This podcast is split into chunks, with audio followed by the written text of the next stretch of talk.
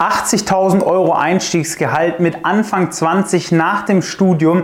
Wie ist sowas möglich? In dem Video werde ich dir einmal die drei Punkte mitgeben, was du beachten musst, um auch solche Ergebnisse zu erzielen. Wir haben das nämlich jetzt mit einem Teilnehmer geschafft und ich werde dir einmal erklären, was du unbedingt beachten musst, um auch so einen Einstiegsgehalt zu bekommen. Vorweg sei mal gesagt, es gibt auch im Bereich BWL und ingenieurswissenschaftlichen Studiengängen super große Unterschiede beim Einstiegsgehalt. Erst gestern habe ich eine Instagram-Nachricht von einem bekommen, der mir geschrieben hat, ich habe jetzt meine Bachelorarbeit mit 1.3 bei einer Firma absolviert und habe 45.000 Einstiegsgehalt angeboten bekommen bei einer 40-Stunden-Woche. Ich persönlich würde für so einen Betrag nicht arbeiten gehen nach dem Studium. Natürlich kommt es darauf an, welche Leistungen du erbracht hast, aber in diesem Video werde ich dir einmal die drei Punkte mitgeben, die sehr einfach sind, die du umsetzen kannst, um auch solche Ergebnisse zu erzielen. Punkt Nummer eins: wir haben vor zwei Jahren mit dem Teilnehmer angefangen zu arbeiten und als wir angefangen haben zu arbeiten, war der Schnitt so im mittleren Zweierbereich, ungefähr 2,5, 2,6 glaube ich.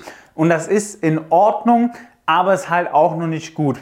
Da werden die Firmen jetzt nichts groß sagen oder sich beschweren, vielleicht werden sie dich darauf ansprechen, aber dafür hast du wahrscheinlich eine gute Antwort parat. Nichtsdestotrotz haben wir erstmal mit einer gehirngerechten und effizienten Lernstrategie dafür gesorgt und auch der richtigen Einstellung zum Studium, also Arbeit an der Person selbst, dass der Schnitt mal auf 1, geht. Das heißt, wir waren innerhalb der nächsten zwei Semester auf einem 1,9er Schnitt, also haben nur noch 1, Noten geschrieben. Du kannst dir auch gerne mal die Videos vom Niklas anschauen, da erklärt er dir, wie du richtig lernen sollst. Das war mal Schritt Nummer 1, wie wir uns dann in Schritt Nummer 2 ein Praktikum gesichert haben, beziehungsweise wir haben uns erstmal auf Praktika beworben. Und hier machen auch viele den Fehler, dass sie sich nur auf zwei oder drei Praktika bewerben und sich dann einschränken innerhalb von dem Radius, wo sie gerade wohnen oder wo sie vielleicht in 30 Minuten mit dem Auto sind.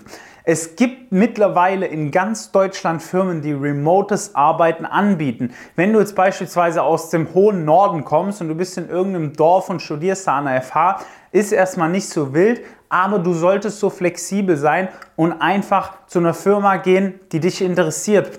Wenn du beispielsweise in Hamburg studierst, du willst aber zu einer Firma gehen, die eben in Stuttgart ihren Hauptsitz hat, da musst du halt ein, zwei Mal runterfahren, dein Equipment abholen, dich da bewerben, vielleicht geht das auch online. Das würde ich in Kauf nehmen, weil wenn du einfach nur zu dem Schreinerbetrieb oder zu der Bank um die Ecke gehst, da wird, wirst du halt nichts reißen nach dem Studium. Ja? Das sieht auch im Lebenslauf nicht so gut aus. Ich empfehle immer, sich bei Firmen zu bewerben, die einfach auch einen Namen haben oder die halt schon nachweislich was können, wo du viel lernst.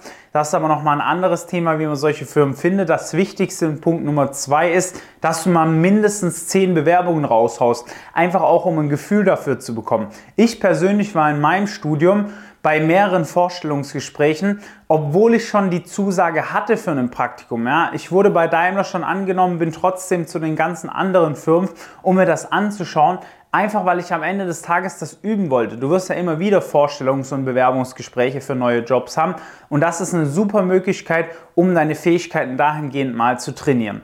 Das heißt, wir haben uns jetzt im zweiten Punkt ein Praktikum gesichert auf der Basis von einer Lernstrategie, die es dem Teilnehmer ermöglicht hat, mit sehr guten Noten in wenig Zeitaufwand mal was zu erzielen bzw. sich Zeit frei zu schaufeln, um die für ein Praktikum zu nutzen. Jetzt haben wir das Praktikum gemacht und dann standen nur noch zwei Semester aus. Ein Semester, wo man ein paar Module noch geschrieben hat und Schwerpunkte hatte und noch ein Bachelorsemester. Hier sind wir jetzt hingegangen und das ist der dritte Schritt und haben mal geschaut, in welchem Bereich wollen wir denn später arbeiten. Ja? In dem Fall ging es um die Bereiche Metaverse, künstliche Intelligenz, AI. Das war viel mit vertreten in dem Profil. Dementsprechend haben wir den Schwerpunkt danach ausgewählt und auch die Wahlpflichtmodule in dem Bereich gemacht und die Bachelorarbeit natürlich auch, damit wir wirklich einen sauberen Lebenslauf haben. Und das ist eben Punkt Nummer drei. Du solltest ein Profil aufbauen, also dein Lebenslauf sollte dein Profil widerspiegeln, das auch attraktiv ist für den nächsten Schritt. Was meine ich damit? Du musst dir überlegen, dass du nach dem Bachelor eine Vollzeitstelle möchtest, eine unbefristete.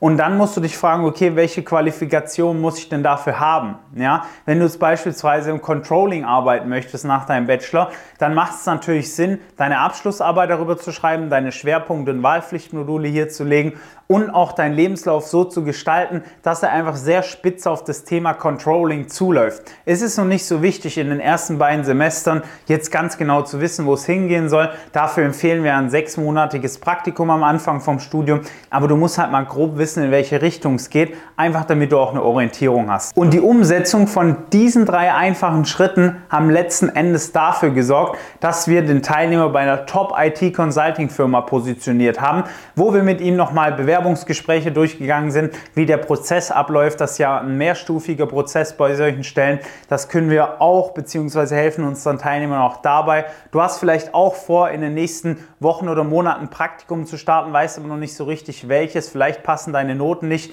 Du solltest unbedingt beachten, dass du diese drei Schritte auch in der Reihenfolge ausführst. Du kannst dich auch mal auf ein kostenloses Erstgespräch bewerben. Dann können wir dir bei einem der drei Schritte helfen oder bei allen drei ist kein Problem, je nachdem, wo du gerade stehst. Ich freue mich auf das nächste Video mit dir. Bis dahin alles Gute, dein Valentin. Ciao.